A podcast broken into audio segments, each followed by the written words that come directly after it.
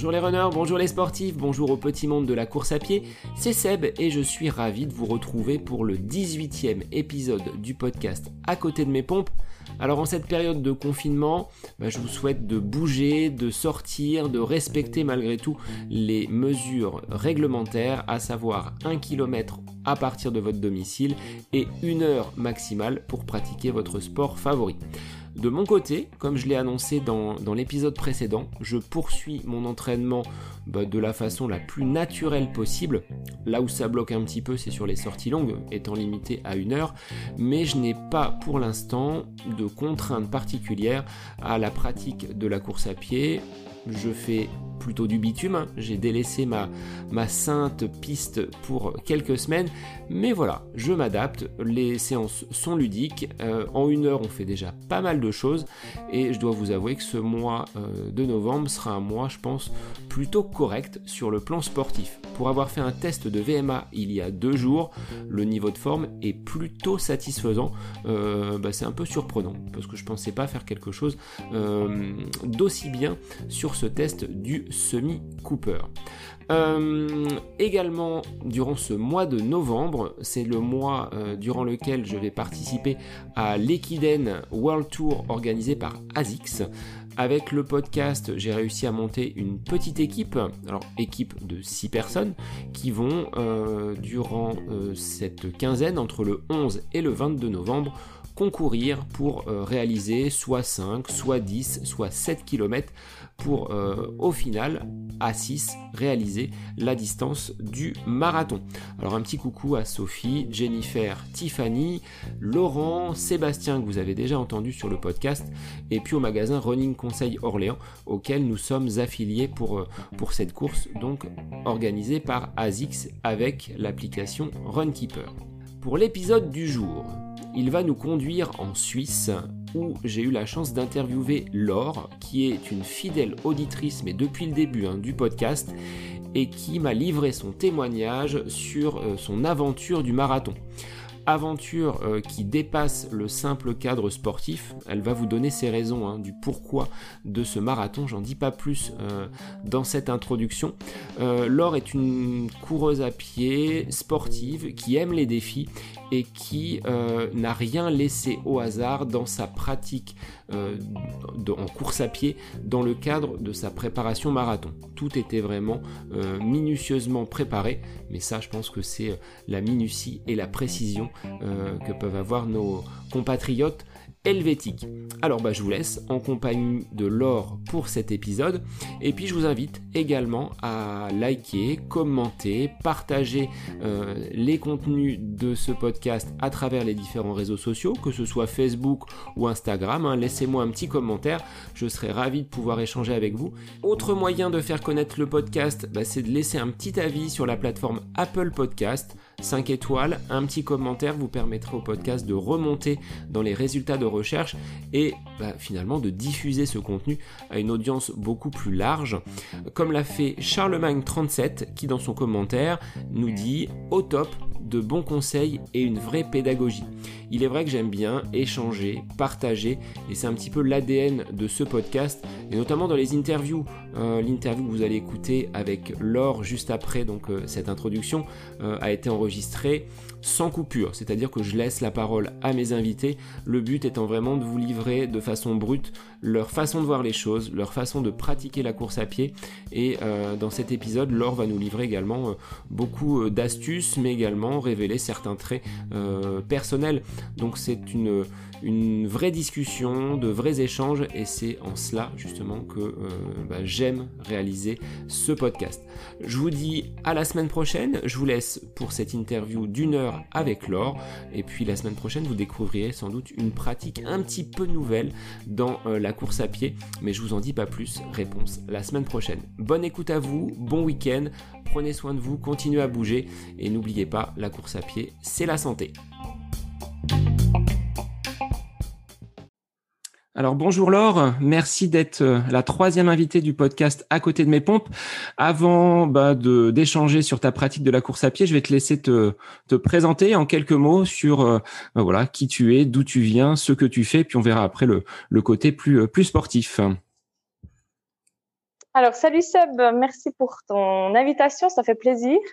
J'aime toujours bien parler de ma passion du sport, donc donc je me présente, je m'appelle Laure et puis j'habite en Suisse. Euh, j'habite dans un petit village euh, au-dessus d'Yverdon, qui est une ville proche de Lausanne. Lausanne connue pour euh, bah, pour le marathon de Lausanne notamment, et puis pour la capitale olympique. j'ai 39 ans, je suis mariée, puis j'ai un petit garçon de 7 ans. Je suis mariée à un sportif aussi, donc je pense qu'on y reviendra plus tard parce que c'est vrai que ça aide quand le conjoint il comprend qu'on a très envie de courir, qu'on a très envie de, de bouger. Donc voilà, moi je, je, fais du sport depuis en fait euh, quasiment toujours. J'ai du mal à dire depuis quand parce que quand j'étais petite, mes parents se sont séparés. J'étais assez assez petite, je devais avoir 4 ans. Et puis ma maman a toujours été très sportive. Elle a toujours voulu nous faire bouger, donc elle nous prenait avec elle euh, à vélo, euh, au ski, au ski de rando. Alors en tant que gamine, je détestais le ski de rando, et maintenant j'adore ça. Et puis, euh, bah, qu'est-ce qu'on a fait aussi de la grimpe. Euh, enfin voilà, on bougeait pas mal quand on était gamin. Et puis, du coup, j'ai après j'ai enchaîné en fait euh, les sports, euh, les sports d'équipe, volet et puis la course à pied. J'ai commencé vraiment parce que c'est très facile d'y aller quand on a envie en fait. Oui, il y a ce côté, on va dire, euh, relativement simple à, mettre, à mettre en place. On prend euh, sa tenue, ses baskets et de n'importe quel endroit, on peut, on peut aller courir. Est-ce que tu pratiques la course à pied dans un club? Comment ça se passe euh, en Suisse? Comment tu pratiques le, ce sport? Alors d'abord, je, je, courais juste pour moi à côté de, du volet quand je faisais du volet, puis que j'étais à l'université. Puis après, j'ai arrêté le volet parce que c'était compliqué avec les études et tout ça. Et je courais que pour moi. Et puis, je faisais pas de course, rien. J'avais même pas de montre connectée. C'était vraiment juste pour le plaisir. Et puis, euh, ensuite, j'ai rencontré mon mari qui, lui, faisait du triathlon. Il a commencé à me dire, oui, mais ce serait bien que tu fasses aussi des courses, ça te donne des challenges et tout ça. Puis comme dans mon caractère, euh, j'aime bien euh, me mettre des défis. Et puis, je, je, fonctionne toujours par objectif, autant professionnel que privé. Du coup, j'ai commencé à me dire, OK, je vais, je vais prendre une montre connectée. Enfin, d'abord, je crois que j'avais une application sur le téléphone. Et puis, je me suis dit aussi que j'allais m'inscrire à des courses, ce qui fait que euh, j'ai rapidement euh, commencé à, à, me motiver pour euh, voilà pour euh, faire une course, pour pour voilà. Puis le jour où j'ai décidé de faire un marathon, Là, je me suis dit qu'il fallait que j'aille dans un club parce que pour moi, faire des intervalles toute seule, ça, ça ne ça fonctionnait pas du tout. En plus, je regardais sur Internet, puis je voyais qu'il y avait certains entraînements, ils disaient euh, 4000 mètres, 4 fois 1000 mètres au, seuil. J'étais là, c'est quoi le seuil? Euh, C'est quoi la VMA Donc, j'ai décidé de faire un, une analyse de ma VMA. Et du coup, là, il y a un petit centre à Yverdon avec deux coachs qui font euh, justement ces analyses euh, VMA. Puis elles, elles m'ont dit ah mais euh, si tu veux, euh, on a un club et puis le mardi soir on fait les, intervalles, ça pourrait être sympa. Et en fait c'est comme ça que j'ai commencé à aller dans un club qui s'appelle VO2 Sport. Et puis et puis du coup je vais que le mardi en fait au, au, cours d'intervalle. Mais je me suis fait des potes avec qui je vais faire les longues sorties en fait le week-end. D'accord. Donc l'esprit club est quand même le un, bon moyen justement pour euh, bah, garder la motivation. Euh, bah, je suis passé à peu près par le même chemin que toi, hein, à savoir euh, une pratique en solo dans un premier temps, puis à un moment donné, on se dit bah tiens, il y a cette personne là qui appartient à un club, donc c'est un moyen également d'aller bah voilà faire des connaissances et puis bah, de progresser, hein, parce que les séances de VMA, je pense que c'est un bon moyen en groupe de d'apprendre et de et de d'aller plus loin dans sa pratique de la de la course à pied. Fait d'être en club, je pense, ça te pousse aussi toute seule. Si euh, je voyais que dans mon plan d'entraînement, j'avais mis euh, quatre fois 1000 mètres euh, au seuil, ben au bout de trois fois, tu descends un peu la vitesse et puis tu te dis bon, c'est bon, j'ai déjà bien bossé. Quand tu es avec d'autres qui courent plus vite que toi ou tu en as derrière, tu dis allez, allez, je garde le rythme parce qu'il y a aussi un côté un peu d'orgueil. Donc c'est vrai que ça pousse en avant, je trouve. Puis ben, tu as la coach aussi qui est à côté, quoi. On se dit voilà, on va pas lâcher s'il y a quelqu'un qui est euh, juste derrière, qui nous talonne ou quelqu'un qui serait peut-être devant euh, que l'on souhaite rattraper. C'est un bon moyen justement pour euh, grappiller justement quelques secondes et puis bah voilà, pratiquer un sport individuel, mais dans un côté, on va dire, d'équipe et ce côté convivial, parce que comme tu le dis, on peut se retrouver après sur des, sur des sorties longues. ta première course, ça remonte à combien d'années? Ta course officielle et sur quelle distance? Alors ma première course, c'était il y a une course qui s'appelle Mora Fribourg en Suisse qui est hyper connue, qui est mythique avec une ambiance de fou et la distance c'est 17,7 km. Mais la première fois, j'ai fait la demi, donc 9,8 je crois, quelque chose comme ça. C'est Courte Pain Fribourg en fait et c'était en 2011. Euh, on a eu pas mal de soucis avec mon mari, on voulait fonder une famille, ça fonctionnait pas comme on avait décidé. Et du coup, il fallait que je puisse me, on a dû faire de la procréation médicalement assistée, il fallait que je puisse absolument me mettre d'autres objectifs. Et du coup, en 2011, euh, j'ai décidé de faire ma première course euh, sur bah, la, la, demi euh, Mora Fribourg, et ça a été une catastrophe. J'avais, je suis partie, mais vraiment le, le, truc du débutant. Je suis partie à fond, et au bout de 500 mètres, j'étais cuite. Et je me disais, je vais jamais aller au bout, je vais jamais aller au bout, je vais jamais aller au bout. J'ai dû marcher des boules. La première course a été la cata. Mais après, euh, je me suis dit que j'allais faire l'année suivante la course complète de 17,7 et puis que j'allais euh, réussir à gérer l'effort. Donc avec l'expérience sur la deuxième euh, sur la deuxième édition, c'était beaucoup plus beaucoup plus probant. Depuis, ben comment tu as évolué dans ta dans ta pratique? Est-ce que tu t'entraînes deux fois, trois fois par semaine? Quel est ton rythme d'entraînement entre le club et la partie solo? Alors, on va mettre une petite parenthèse pour maintenant parce que cette année est un peu compliquée. Mais sinon, depuis plusieurs années, je fais à peu près trois fois par semaine, c'est-à-dire le mardi, euh, bah, du coup, avec le club pour les intervalles. En général, le jeudi, en fonction de mon horaire euh, de travail, soit je vais courir le soir, soit je vais à la piscine le, le midi. Euh, parfois, je peux aller à la piscine le vendredi midi et puis après, je fais une sortie longue le week-end. Donc, il y a souvent euh, deux à trois fois euh, de course plus une fois piscine.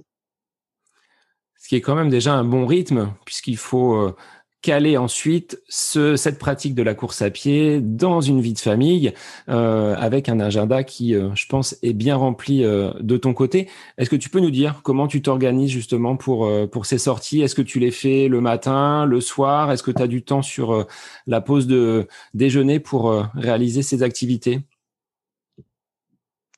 Alors, euh, j'ai de la chance d'avoir un mari qui fait aussi du sport, ce qui fait qu'on s'est réparti les soirées. Donc, le lundi soir, c'est lui qui fait, qui, a, qui fait son entraînement. Le mardi soir, c'est moi. Le mercredi soir, c'est lui. Le jeudi soir, c'est moi.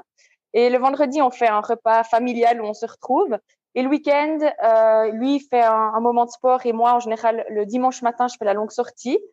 Euh, donc du coup, je fais mardi soir. Après, le jeudi, ça dépend. Des fois, j'arrive avec mes horaires de, de, travail à prendre une bonne pause à midi et soit aller nager, soit aller courir.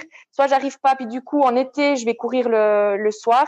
Mais en fait, en hiver, je déteste aller courir seule de nuit. En plus, on habite dans un petit bled où euh, on voit rien. Il n'y a pas de lumière, il n'y a pas de lampadaire. Donc, ça veut dire que je dois redescendre en ville. Enfin, c'est un peu compliqué. Donc, euh, j'essaye d'aller soit sur la pause de midi, euh, soit euh, je vais nager du coup. Donc ça te fait des semaines quand même bien bien remplies. Quelle est la séance que tu préfères en course à pied et celle que tu n'apprécies pas du tout que tu pourrais justement zapper si euh, fallait en, en, éliminer une de tout plan d'entraînement? Alors moi j'aime bien les intervalles euh, courts à plat. Je déteste le dénivelé et où j'habite ça monte, ça descend, ça monte, c'est hyper vallonné. Et puis euh, bah, là, pendant le semi-confinement, euh, on avait le droit nous d'aller de sortir, surtout que je suis en campagne. Euh, mais du coup, euh, je voulais faire mes intervalles et je trouvais jamais de plat. J'avais aucun endroit, même autour de ma maison, il y a, c'est pas plat. Même mon jardin, il est pas plat. Donc, euh, donc c'était impossible de trouver du plat. Et ça, moi, je, vraiment, si je pouvais enlever le dénivelé, je l'enlèverais, quoi. Alors à l'inverse de moi, où euh, en Beauce où je suis, euh, pour trouver du dénivelé, ben, il faut faire parfois 30, 40, 50 kilomètres. Et ben, parfois on aimerait bien avoir des côtes un petit peu plus développées, puisque ben, des gens de mon club pratiquent euh, les raids, les ultra ultra trail, et ils sont parfois un petit peu en manque de, de dénivelé. Donc voilà, on a en fonction de la, de la topographie des, des préoccupations différentes. Est-ce que tu cours avec des objets connectés? Tu parlais de montres tout à l'heure comment tu, euh, comment tu es équipé? Alors euh, là, j'ai une grande réflexion. D'ailleurs, euh, tu avais fait un podcast là-dessus que j'avais beaucoup apprécié parce que jusqu'à maintenant, j'étais hyper connectée. Donc, euh, si j'oubliais ma montre euh, pour aller à la piscine, je faisais demi-tour à, me retaper 20 bornes en bagnole pour aller chercher ma montre parce que c'était impensable que ça ne, ne figure pas dans mes statistiques Garmin et Strava. Et depuis quelques temps, je me suis rendu compte que ça me mettait une pression monumentale, notamment depuis le marathon que j'ai fait où j'ai eu après une baisse de, de motivation, je pense qu'on va y venir, et une baisse de régime. Et du coup, euh, je voyais mes performances qui diminuaient et ça me foutait une pression monstrueuse de voir que mes statistiques euh, ben voilà, baissaient, que la fréquence euh, aussi de mes entraînements a baissé parce que j'ai dû me reposer. Et du coup, j'ai décidé maintenant de volontairement, de temps en temps, courir sans montre, volontairement d'aller nager sans, sans montre et puis de, par moment aussi de juste la, la mettre mais sans la regarder. Et puis quand je fais des longues distances, maintenant je la mets, je la regarde pas. Mais oui, j'ai une montre euh, Garmin et puis j'ai l'application Strava. C'est les, disons, les deux principales euh, euh, connexions que, que je fais, ouais. Il, est vrai que cette, euh, cette montre est un bon outil pour travailler, notamment ce que tu disais tout à l'heure, hein, sur les intervalles, on la programme, elle va nous calibrer vraiment à la vitesse, avec la distance, avec le temps que l'on doit faire. Mais parfois, euh, ces réseaux sociaux tels que Strava, hein, réseau social sportif, euh, nous poussent un petit peu à la, à la compétition, à la comparaison, parce que j'avais évoqué hein, avec d'autres coureurs. Et parfois, bah, c'est un petit peu, bah, comme tu l'as évoqué, euh, difficile de se sortir de ce, de ce On n'a pas fait ces 30 km, je crois que c'est ce que tu avais euh, évoqué dans un commentaire. Euh, J'ai pas fait mon volume de cours cette semaine. Est-ce que euh, les autres ont fait la même chose que moi? Et ça peut conduire, je l'ai été également hein, dans cette comparaison, ben, parfois d'aller trop loin et de, de risquer la blessure parce que dans le club, telle personne a couru à cette vitesse-là, puis on veut faire autant. Donc ça peut être ça peut être problématique. Au niveau des sports que tu pratiques, tu parlais de la natation. Est-ce que c'est quelque chose dans lequel tu prends plaisir? Est-ce que tu pratiques d'autres sports encore aujourd'hui, même si tu as mis le côté euh, sport d'équipe volé euh, euh, en marge? Alors effectivement, plus de sport d'équipe. Par contre, j'adore compléter en fait la course à pied avec de la natation, du renforcement et des étirements. Ça, ça fait longtemps que je fais. Et depuis peu, euh, vu que cette année a été compliquée pour moi sportivement, mentalement euh, et dans la motivation, j'ai un peu changé mon, mes habitudes et tous les matins, maintenant, je me réveille une demi-heure avant et je fais 30 minutes de yoga, renforcement, étirement. Alors, c'est au réveil, ce qui fait que les premières fois, je me suis un peu fait des, des petites blessures. Euh, je pense que j'ai un peu trop étiré. Mais euh, là maintenant j'ai un peu pris le rythme et puis euh, et puis c'est vrai que ça complète pas mal en fait de de faire du yoga le matin une fois par semaine je vais à la, piscine. Pour le moment les piscines sont encore ouvertes en Suisse mais j'imagine que d'ici 10-15 jours euh, même même avant ça risque de fermer aussi. Donc euh, donc là je reparti, je repasserai que sur euh, yoga, étirement, renforcement et course à pied. Mais sinon j'aime beaucoup, j'adore la piscine. Je sais pas pourquoi moi l'élément de l'eau a toujours été quelque chose qui m'a fait beaucoup de bien. Et euh, étonnamment, dans l'eau, je suis beaucoup moins dans la performance. Je suis plus à vouloir euh, être sur la technique, à sentir que je glisse bien. Et là, pour le coup, euh, c'est la distance qui m'intéresse sur ma montre, mais pas tellement le temps. Pour moi, ce qui est important, c'est de pouvoir aussi varier. Je fais du crawl, je fais du dos, je fais de la brasse coulée, je fais du papillon. Et l'idée, c'est un peu de pouvoir, ben voilà, développer plusieurs techniques de nage. Et je pense que par ce côté natation, tu vas aussi reposer un petit peu tes articulations. Donc c'est un bon complément. Euh, ce que je disais à, ma cousine dans l'épisode précédent, qui elle fait aussi du triathlon. Euh, bon, moi je nage comme une pierre. Donc c'est plutôt être dans la piscine, euh, à regarder les enfants jouer. Mais je suis pas fan des grandes longueurs. Le fait d'être en Suisse, il y a peut-être une période où euh, l'été, on va peut-être être plus sur de la randonnée et l'hiver euh, du ski. Est-ce que tu pratiques ce genre de, de sport également qui permettent de compléter hein, aussi la, la pratique de la course à pied?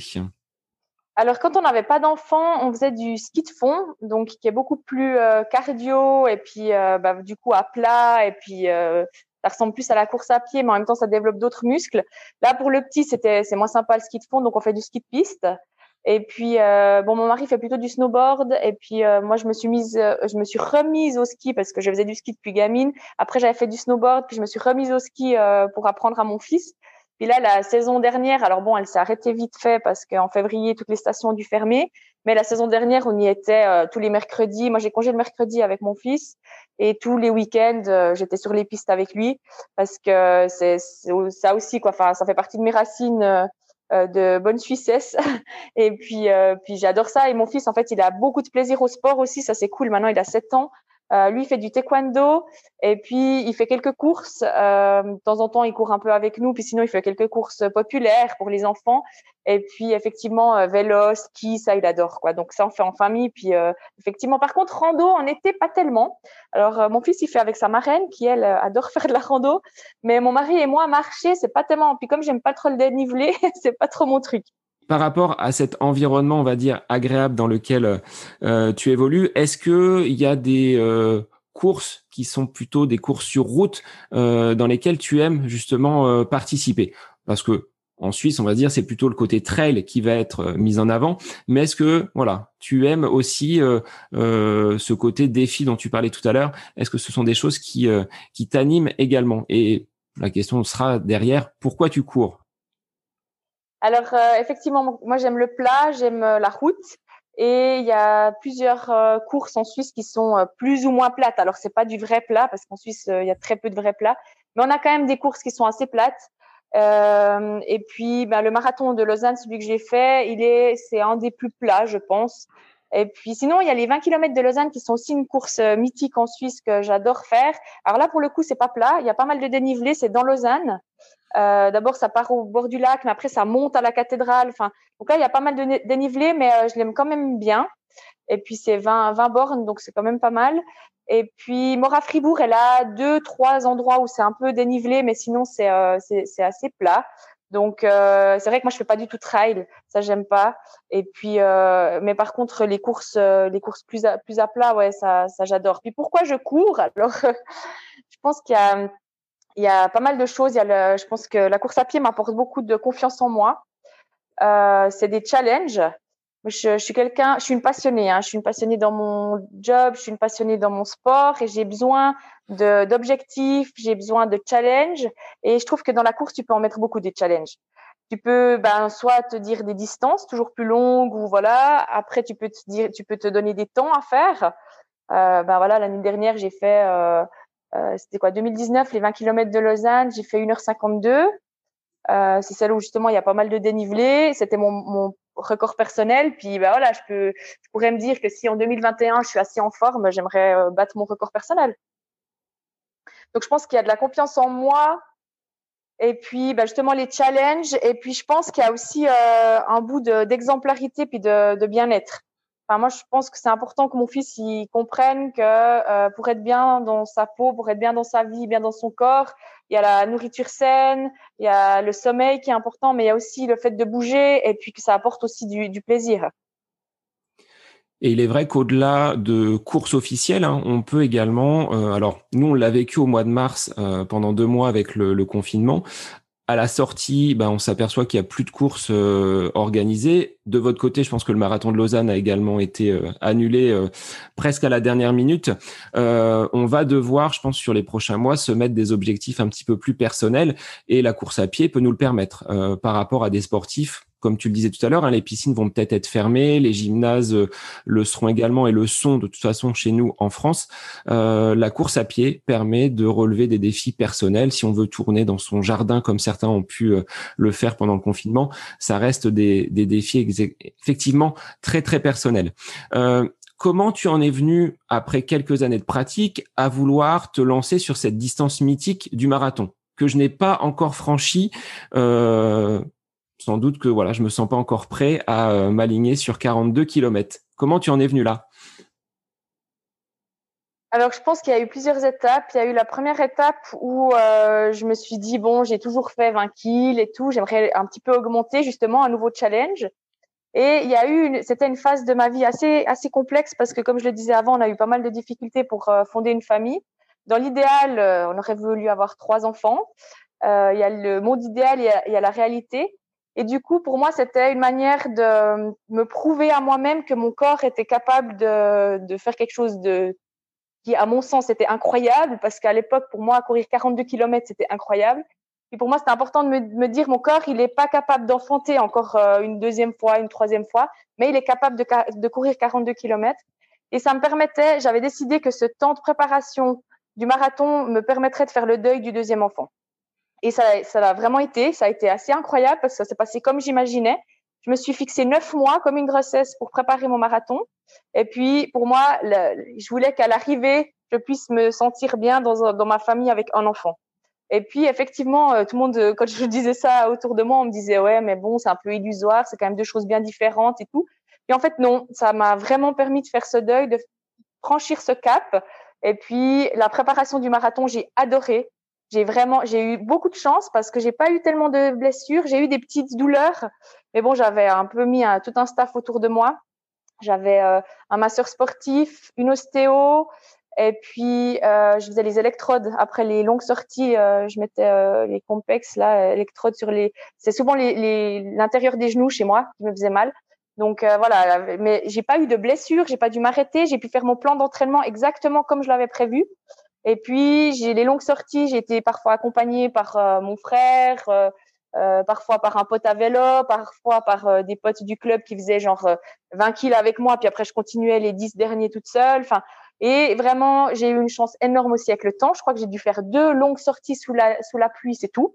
Sinon, pendant les neuf mois de préparation, j'ai eu du beau temps.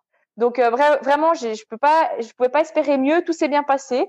Et puis, euh, puis voilà, c'est vraiment, c'était un cheminement pour moi ce cap du marathon.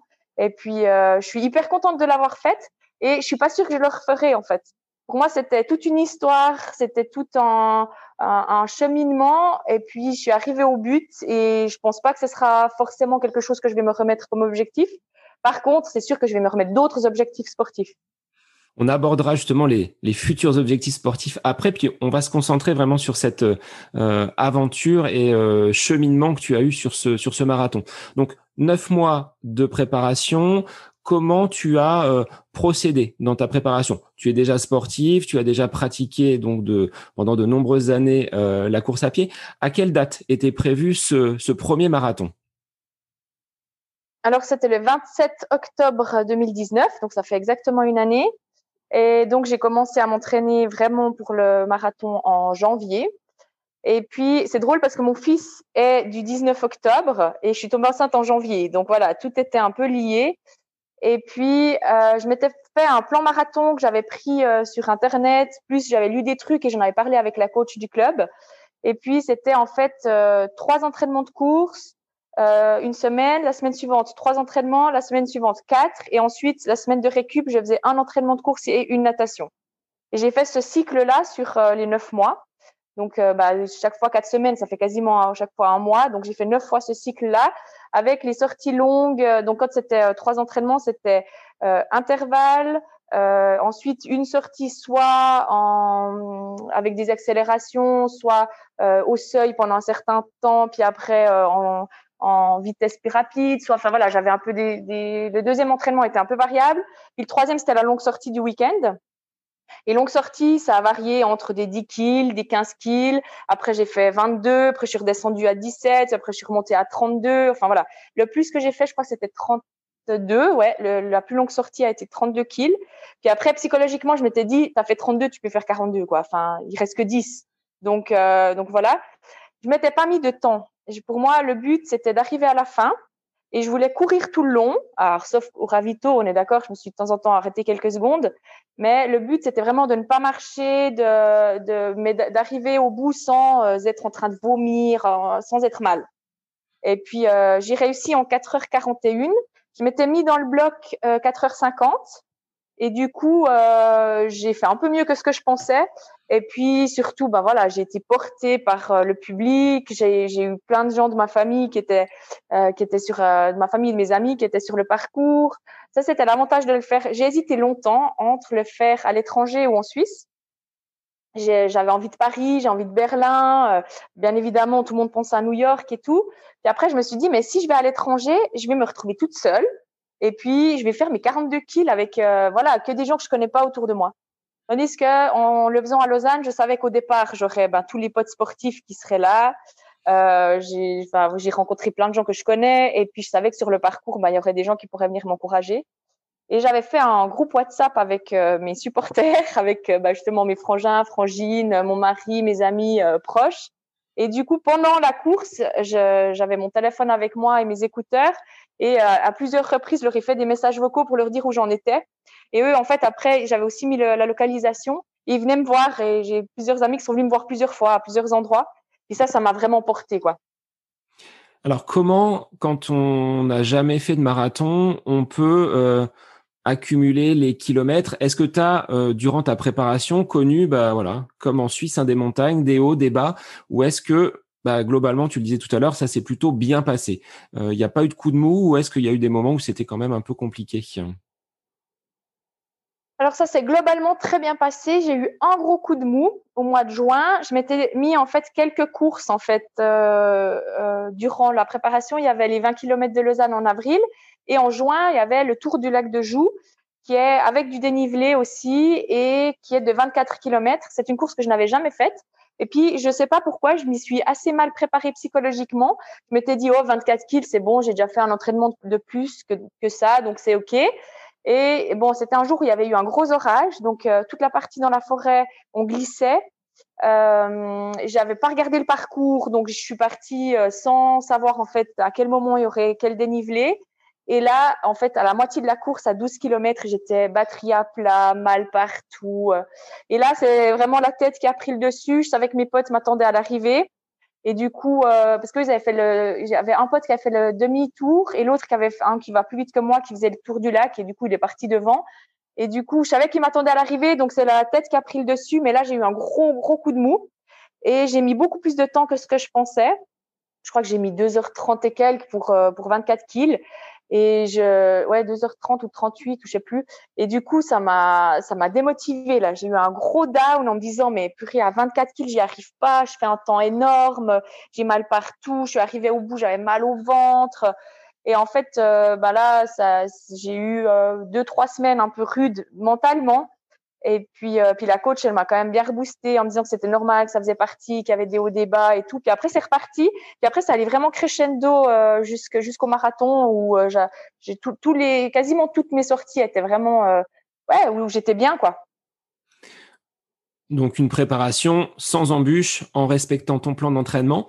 Est-ce que durant cette euh, période, tu avais mis en place une alimentation spécifique ou est-ce que bah, finalement tu as gardé l'alimentation que tu as l'habitude de faire? Tu parlais tout à l'heure de cette importance justement de l'alimentation dans la pratique sportive. Pour le marathon, est-ce qu'il y a eu quelque chose de particulier ou est-ce que ça suivait finalement euh, l'alimentation classique euh, de la famille? Alors, on mange de toute façon de manière assez sainement. C'est mon mari qui s'occupe des courses et de la nourriture dans nos répartitions des tâches ménagères. Et du coup, c'est lui qui fait tout le temps à manger. Il fait super euh, bien à manger et, sain. Par contre, c'est vrai que pendant les longues sorties, ce que je ne faisais pas jusque-là, jusque-là, j'avais, j'ai mon camel bag là, avec euh, l'eau sur le, dans le sac. Et jusque-là, je prenais que de l'eau pendant les longues sorties. Puis à la préparation marathon, je me suis quand même un peu plus renseignée et je me suis rendu compte que ben c'était pas mal de pouvoir quand même prendre un peu euh, de, du sucre durant les longues sorties. Alors j'ai essayé plusieurs choses, des compotes de pommes, euh, faites maison ou pas, euh, des barres de céréales, ça ça me convient pas du tout. Donc ça, j'ai laissé tomber. Après, je, voulais aussi essayer des trucs pour voir euh, au ravitaillement du marathon qu'est-ce que j'allais prendre. Les gels, je déteste. Je trouve que ça a pas de goût, que, enfin que c'est un goût dégueulasse et puis que, que c'est c'est pas sain et puis ça ça me reste sur le ventre. Donc du coup, j'ai pris une fois un gel, ça m'a pas réussi, j'ai plus repris. Et puis euh, j'ai essayé aussi les abricots les abricots séchés euh, que je mettais dans la poche et que je prenais de temps en temps tous les 10 kills comme ça en abricot un abricot sec et ça, ça marchait assez bien. Donc, je dirais que mon alimentation, elle est restée euh, très saine euh, la plupart du temps. Après, on fait des excès comme tout le monde. Hein. Tout d'un coup, euh, le petit, il a envie d'un McDo et de temps en temps, on, se permet quand même. Mais c'est vrai que la, la, nourriture de base est restée la même. Par contre, j'ai un tout petit peu changé sur avant les sorties et pendant les sorties, j'ai un peu fait plus de recherches. Jusque-là, je faisais pas tellement gaffe, en fait. Pour moi, ce qui était important, c'était de boire. Et puis, je réfléchissais pas trop à l'alimentation pendant les sorties. Et là, j'ai un petit peu changé ça, ouais. Alors, je pense qu'il est important de tester justement avant l'épreuve du marathon, que ce soit l'alimentation, mais ça peut être également le, matériel, hein, de pas être euh, pénalisé parce que euh, on se rend compte avec 20-25 km que les chaussures elles nous font mal. Est-ce qu'il y a eu des petits euh, des petits bobos comme ça post post course Est-ce que les, pieds ont souffert ou, ou d'autres parties du corps qui auraient été en souffrance? Alors les pieds, pas du tout. j'ai eu de la chance. Euh, je me suis dit que je me suis acheté deux paires. D'habitude, je m'achète une paire par année de nouvelles chaussures. Je fais toujours une analyse hein, dans un magasin de sport euh, qui, a, qui est spécialisé. Je cours sur le tapis, il regarde ma pose de pied et il me vend euh, les chaussures en, en, en fonction. Donc, j'ai pas une marque de basket. Chaque fois, je me laisse un peu conseiller par, par le gars du magasin de sport. Et puis là, cette année-là, l'année du marathon, je me suis dit que j'allais prendre deux paires et que j'allais tester sur les longues sorties les deux paires et voir dans laquelle j'étais le mieux. Alors j'avais une paire rose que je trouvais que pour le look elle était plus sympa, mais c'est la paire bleue qui était la, meilleure pour les longues sorties. Donc j'ai mis la paire bleue effectivement pendant pendant le marathon et j'ai essayé absolument tout avant, c'est-à-dire euh, de mes sous-vêtements à mes chaussettes, aux shorts, aux t-shirts. J'ai tout essayé en me disant si le jour J il fait un peu froid, faut que j'essaye aussi avec un pull euh, ou en tout cas un de ces t-shirts euh, longue manche. Enfin, j'ai essayé plein de sortes de d'habillements différents et puis j'ai choisi celui où j'étais le mieux pour le jour euh, le jour J, ouais. Donc on sent la la coureuse, la reneuse très méticuleuse qui a pris soin de choisir son euh, matériel, euh, qui a travaillé, euh, bah voilà, pour voir où sont ses limites avec l'alimentation. donc tout devait bien se passer finalement sur sur cette course du marathon. Est-ce que tu étais stressé le jour J avant de prendre le départ? Comment, dans quel état d'esprit tu étais si on part un an en arrière? Alors le soir d'avant, je me suis dit, je vais jamais m'endormir. J'étais tellement excitée, je me réjouissais tellement, puis en même temps, j'avais super peur. Euh, puis en fait, finalement, je me suis endormie assez facilement. Et puis le lendemain matin, je me suis réveillée avant le réveil. En plus, c'était le, week-end où on changeait d'heure. Donc euh, voilà, je me suis réveillée euh, avant le réveil. J'avais normalement une heure de plus pour dormir, mais voilà. Et puis par contre, la stressée dans toute son ampleur, je suis partie beaucoup trop tôt de chez moi. Je suis arrivée sur place beaucoup trop tôt. J'étais dans les premières, dans les premiers coureurs à arriver, donc j'ai vraiment eu le temps d'aller poser mon sac, de faire l'échauffement. J'ai pas voulu le faire trop vite et tout, donc j'ai attendu aussi que les copains ils arrivent et tout. Mais j'étais hyper stressée quand avant un, examen, mais en même temps euh, excitée. Enfin, j'avais qu'une hâte, c'était que qu'on donne le départ. À tel point que je me suis vraiment conditionnée à tu pars pas trop vite, tu pars pas trop vite, tu pars pas trop vite. Et il y avait les meneurs d'allure et je me suis mise vraiment derrière euh, le meneur d'allure de 4h50 pour euh, pour pas la dépasser. Je m'étais dit je peux la dépasser que à partir du semi, à partir du semi parce que le marathon de Lausanne c'est un aller-retour. Hein. Je dit quand on fait demi-tour, si vraiment je suis encore en forme, je peux la dépasser, mais pas avant ça. Puis c'est ce que j'ai fait, parce que sinon je pense que je serais, je serais partie trop vite tellement j'étais surexcitée, quoi. Et est-ce que secrètement tu t'étais pas quand même donné un chrono. C'était juste l'objectif finir où tu avais quand même en tête au fur et à mesure de ta préparation, au fur et à mesure des semaines, des courses qui t'avaient donné finalement euh, des, indications sur euh, ton état de forme. Est-ce que tu t'étais pas quand même dit, ouais, ce chrono-là, bon, je peux quand même essayer, même si objectif numéro un pour toi, c'était de finir. Bah forcément que quand on s'inscrit, on doit mettre un temps pour pouvoir être dans le bon bloc forcément que là, on se pose des questions et puis qu'après ce temps-là, il reste un petit peu en tête. Et du coup, j'ai hésité entre 5h et 4h50 sur le, pour euh, le bloc. Et puis, je me suis dit, bon, allez, 4h50, euh, ça me paraît euh, jouable. Mais donc, durant la prépa, je disais toujours, je veux pas me mettre de chrono, je veux pas me mettre de chrono. Pour moi, ce qui est important, c'est d'être bien et de le finir. Mais secrètement, au fond de moi, je me disais, si j'arrive à faire 4h50, je suis contente. Et quand j'ai vu que j'ai fait 4h41, j'étais très contente. Donc une énorme satisfaction. Alors, ce que j'avais déjà posé à mon précédent invité Sébastien dans le, le premier euh, podcast avec interview, est-ce que le franchissement de la ligne d'arrivée est plus satisfaisant que l'ensemble de la préparation? Euh, dans une telle aventure comme l'est le marathon Est-ce que la satisfaction, elle est quand on passe la ligne ou est-ce que c'est le cheminement que tu as pu faire sur, euh, sur ces neuf mois qui te donne une entière satisfaction aujourd'hui?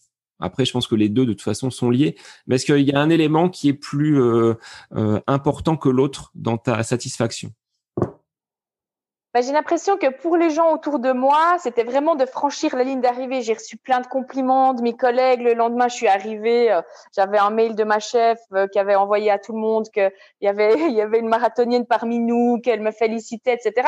Donc tout ça, ça fait vraiment plaisir. Ça fait, enfin, ça fait, ouais, ça fait chaud au cœur de voir que les, les gens sont derrière nous. Puis c'est vraiment la ligne d'arrivée qui fait cet effet-là. Donc il y a un moment comme ça, un peu un moment de gloire. Donc ça fait hyper plaisir. Par contre, euh, ma fierté à moi, elle a été, elle est plus sur la préparation. Ma fierté à moi, elle est d'avoir tenu ces neuf mois. Euh, je crois qu'il y a eu un entraînement que j'ai pas pu faire et c'était même pas à cause de moi, c'est parce que mon fils a eu une gastro et que je devais normalement, je m'entraînais souvent le mercredi après-midi pendant que lui il était euh, au sport. Et puis ben voilà, il n'a pas pu aller au sport parce qu'il avait une gastro, donc j'ai pas pu m'entraîner à ce moment-là. Mais je l'ai remplacé avec le jour d'après ou quelque chose comme ça. Sinon, j'ai vraiment tenu scrupuleusement mon plan. Et du coup, euh, c'est ça pour moi ma, plus grande satisfaction, c'est d'avoir tenu tout le plan, d'avoir réussi à faire tout ce que j'avais décidé, euh, et puis de, ne pas m'être blessée, d'avoir euh, suffisamment fait attention à, à, mon corps pour que pour que j'arrive au bout. Donc pour moi, la plus grande satisfaction, elle est plutôt sur la prépa. Et est-ce qu'au niveau de la confiance, tu évoquais tout à l'heure que c'était quelque chose d'important pour toi, la pratique du running pour donner confiance. Est-ce que cette bascule en disant aujourd'hui, bah, j'ai réussi euh, à franchir la ligne d'arrivée, à être marathonienne, est-ce que ça t'a donné un niveau supplémentaire de, confiance? Oui, oui. Et puis c'est drôle, mais euh, j'ai l'impression que même professionnellement, euh, il y a des moments où je me dis bon ben j'ai réussi à faire un marathon, je vais réussir à faire ça quoi. Donc euh, oui, oui, ça m'a donné de la confiance. Et puis, euh, et puis maintenant, euh, je, je, donc je travaille à la protection de l'enfance. C'est un, un, domaine qui me passionne, mais ça fait dix ans que, que je m'occupe de situations d'abus sexuels, puis c'est un peu lourd. Et du coup, j'aimerais changer. Puis là, maintenant, dans mon CV, j'ai écrit euh, tout en bas, souvent on met hein, les, les centres d'intérêt et tout ça. Puis j'ai écrit que j'étais marathonienne. Puis je me disais, ça peut aussi donner un indicateur à mon futur employeur de se dire, ben, si elle est capable de faire un marathon, c'est que elle est capable de tenir des choses sur la longueur et puis qu'elle lâche rien, puis qu'elle a du caractère, quoi. Exactement. Et je pense que c'est des, bonnes vertus et que tu souhaites transmettre également euh, euh, à ton fils. Mais je pense qu'il est bien entouré. Et justement, à ce niveau-là, quelle a été la place euh, bah, de ton mari dans toute ta préparation? Est-ce qu'il a fait le marathon avec toi ou est-ce qu'il était simplement, enfin simplement, exclusivement supporter et pour t'encourager sur le bord de la route? Exclusivement supporter, mais c'était exactement ce que je voulais. Euh, c'était génial parce que du coup, ils m'ont attendu euh, au 42e kilomètre. Donc, euh, mon fils a fait les 195 derniers en trottinette à, côté de moi. Et puis, ben, ils étaient dans le WhatsApp. Je, ils me donnaient des nouvelles, je leur donnais des nouvelles. Enfin, voilà. Et puis, il a été un énorme soutien, ben, notamment aussi que sur ben, les longues sorties du week-end. pour le coup, quand on fait 32 kills et puis que je voulais faire un petit peu à plat, prenais d'abord ma voiture pour aller euh, au bord du lac pour que ce soit plus plat. Donc, euh, je partais le matin à 8 heures et je rentrais l'après-midi à, à 14 heures. Enfin, donc euh, aussi un énorme soutien dans, dans le fait qu'il a qu'il a pris plus de temps seul avec avec notre fils pour que je puisse m'entraîner plus. Et puis, euh, et puis psychologiquement, ça a été un super soutien, autant mon fils que mon mari, qui étaient fiers de mes longues sorties, qui étaient fiers de moi au marathon.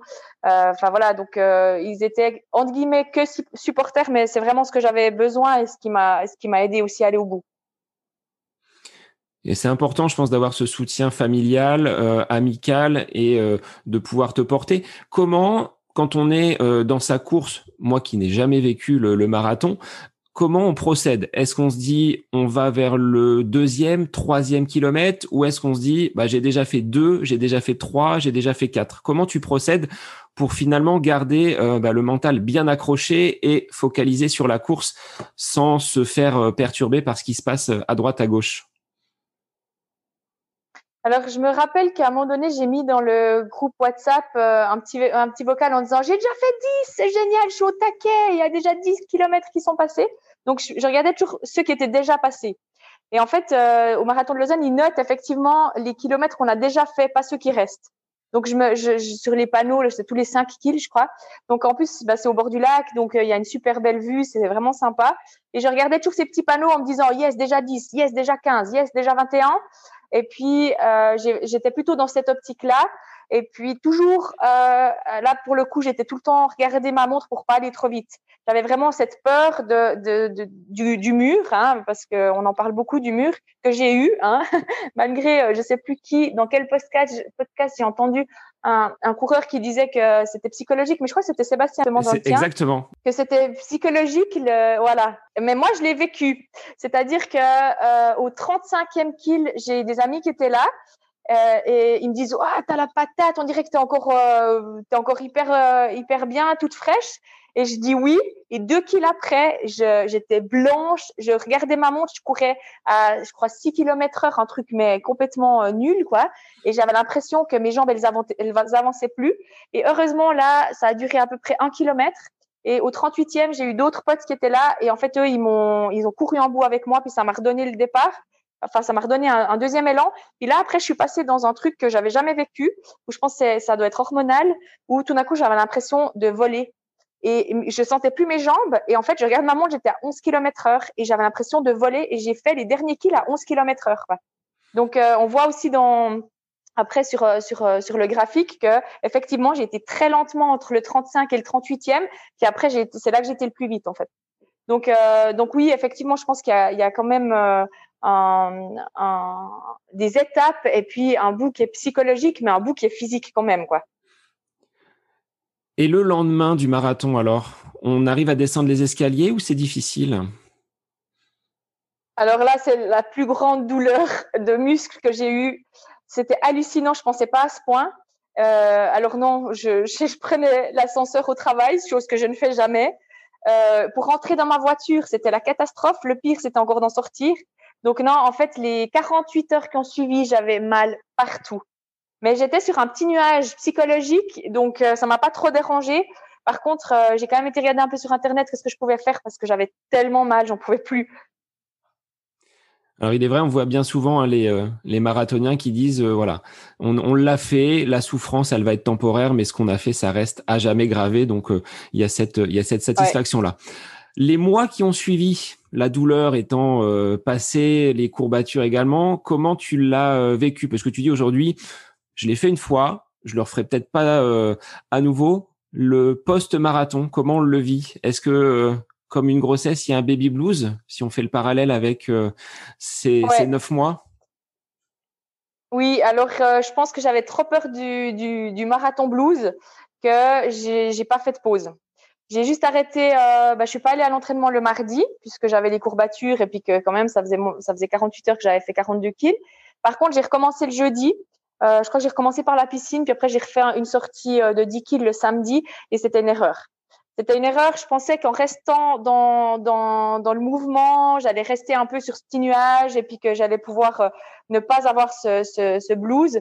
Et puis en fait, euh, je me suis épuisée physiquement et j'ai pas senti le truc venir. Et il se trouve que bah, après, quand il y a eu le semi-confinement en Suisse, euh, puis que vous étiez confinés là au mois d'avril, mars-avril, euh, je suis tombée malade. Alors à l'époque, on, on, on, testait pas les, les gens qui étaient pas à risque en Suisse. Donc j'ai pas été testée. Je sais pas si c'était le Covid, mais je pense parce que j'ai eu tous les symptômes. Et puis, euh, ben voilà, j'ai une tête assez dure et je me disais ouais, c'est pas ce virus qui va m'arrêter.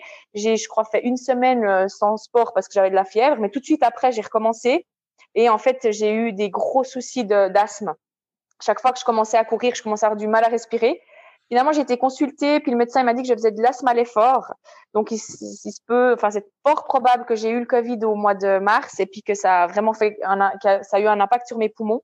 Et là, ça a été hyper dur psychologiquement. Bah, déjà, parce que dans mon job, euh, euh, le semi-confinement a été extrêmement compliqué. Euh, j'ai jamais travaillé autant de ma vie. Et puis, il y avait mon fils qui n'était pas à l'école, qu'il fallait gérer en même temps. Euh, enfin voilà, c'était extrêmement compliqué psychologiquement avec tout ce qui se passait, plus euh, physiquement, j'arrivais plus du tout. Je faisais des 12 kills, mais en, des temps que j'avais jamais fait, quoi, hyper lentement. Enfin, et ça, ça a été hyper dur. Donc, je pense que le, la grave erreur que j'ai faite, c'était de pas m'arrêter après le marathon. J'aurais dû faire en tout cas trois semaines sans sport de faire une bonne coupure pour vraiment reposer, euh, on va dire, le, corps, même si l'esprit, lui, était, euh, on va dire, au top, parce que tu surfais finalement sur cette vague euh, bah, de, réussite et de satisfaction d'avoir rempli cet objectif-là. Est-ce qu'il y a d'autres conseils que tu donnerais aux personnes qui souhaiteraient se lancer sur marathon et que tu pourrais me donner si demain j'avais envie pour 2021 de me lancer sur un marathon? Qu'est-ce que je devrais prendre en compte pour bien, on va dire, le réussir et avoir un plan sans embûche ben, comme comme tu as aussi des enfants, je pense que il faut vraiment mon premier conseil c'est que il faut que la famille soit derrière toi. Il faut que ton épouse elle soit euh, OK avec ça et puis qu'elle qu'elle accepte que ben tu auras des semaines avec plus d'entraînement, que tu seras moins dispo, que tu seras moins dispo pour les tâches ménagères, etc. Donc je pense que c'est plutôt, moi je dirais que mon marathon on l'a fait en famille, même si c'est moi qui ai couru. Oui. C'est un projet familial parce que parce que c'est, enfin, on bosse hein, à côté. Enfin, moi, je bosse à, 80%, donc euh, j'ai congé que le mercredi. Et puis là, je suis avec mon fils qui est pas qui a pas d'école, donc du coup, euh, c'est vrai que ça prend du temps sur le temps de famille en fait. Donc ça, c'est mon premier conseil, c'est que ce soit un, un projet familial. Le deuxième conseil, c'est justement de, de mettre en place euh, ce que j'ai pu mettre en place pour la préparation, c'est-à-dire un plan, un staff autour pour, euh, pour prendre soin de son corps. Euh, euh, enfin voilà, de, vraiment faire attention à bien respecter aussi des temps de, récupération avec ben, un plan d'entraînement qui, met quand même des, des, semaines avec moins de charges d'entraînement. De, et puis, bah, le troisième conseil, c'est celui que moi j'ai pas fait et puis que que je recommande vraiment, c'est l'arrêt après de, de l'arrêt vraiment pour, pour que le corps y récupère. Même si dans la tête, je pense que ça aurait été très dur pour moi de m'arrêter. C'est d'ailleurs pour ça que je l'ai pas fait. Mais, euh, mais ça aurait été une nécessité pour mon corps. Bon, bah, je vais essayer de mettre en, en lien tous ces conseils-là et on va se projeter sur, euh, sur 2021. Pour l'instant, il n'y aura pas forcément de d'objectifs à court terme. Hein. ça reste très très obscur du fait de la situation sanitaire. Est-ce que toi, tu envisages, euh, que ce soit course officielle ou défi personnel, euh, bah, des objectifs pour cette euh, année future qui, qui se profile?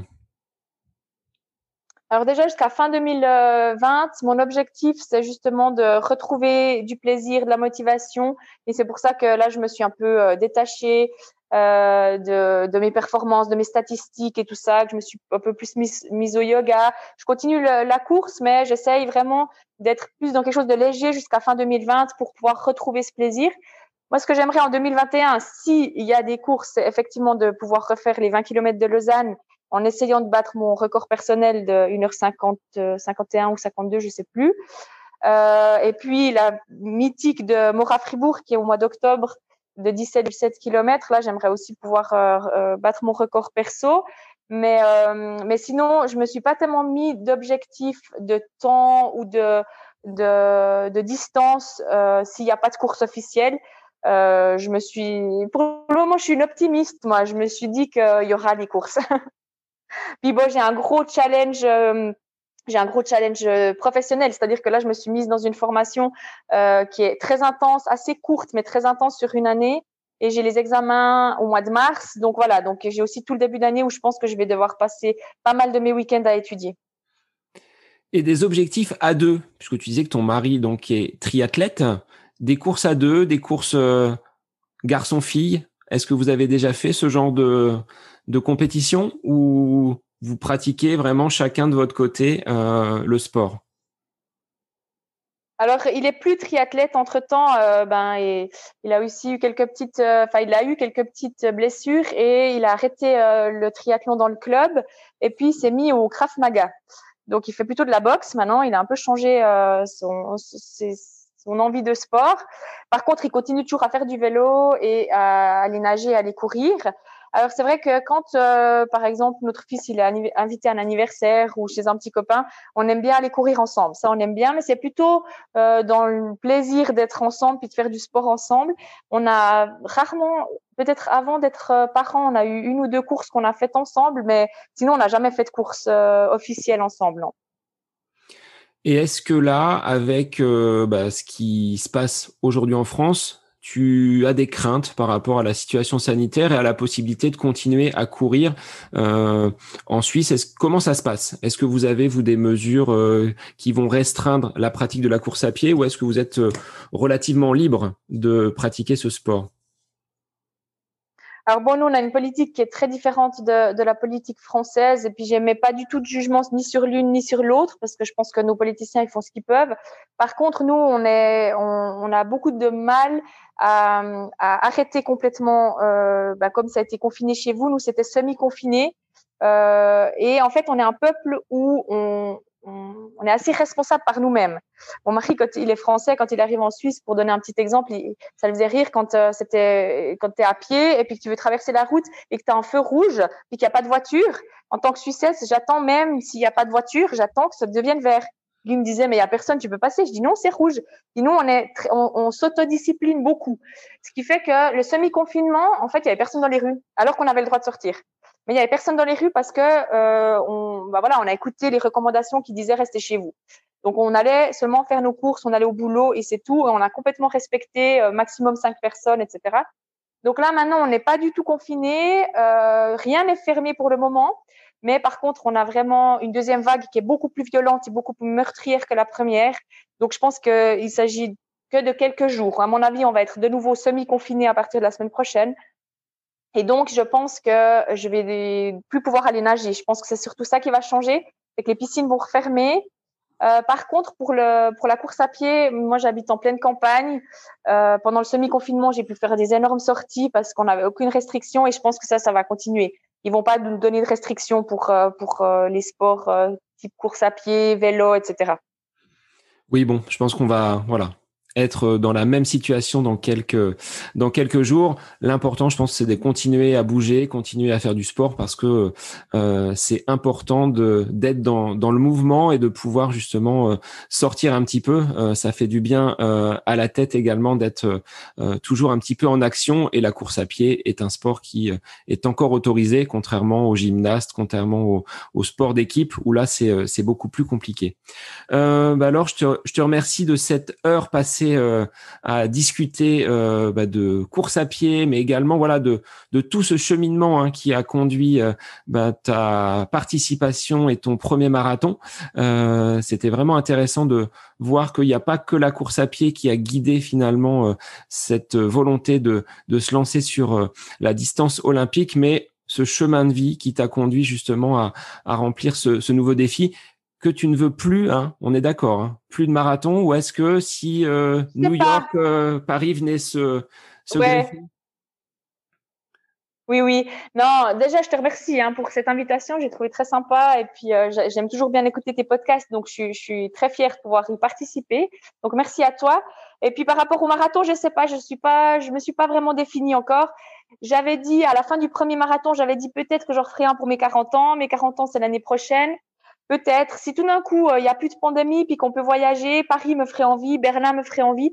Ce que je veux dire, c'est que c'est pas pour moi une nécessité absolue de refaire un marathon. Je laisse euh, la possibilité de le faire ou pas. Bon, bah écoute, c'est ce qu'on te souhaite avec euh, bah, une pandémie qui sera derrière nous et pouvoir te voir euh, voler jusqu'à Berlin ou jusqu'à New York pour euh, franchir à nouveau la ligne d'arrivée. Un grand merci à toi. Merci parce que tu es une des auditrices les plus fidèles depuis les premiers épisodes.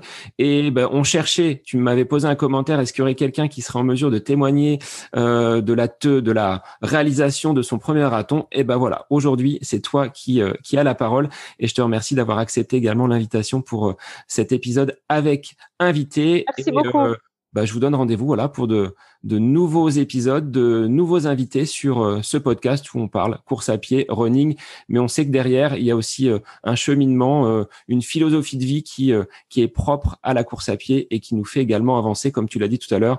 C'est à la fois le côté sportif, mais dans la vie professionnelle, dans la vie de tous les jours, on arrive à retrouver ces valeurs. Un grand merci à toi alors. Merci beaucoup à toi. À bientôt. Et je vous dis à très vite pour un nouvel épisode du podcast.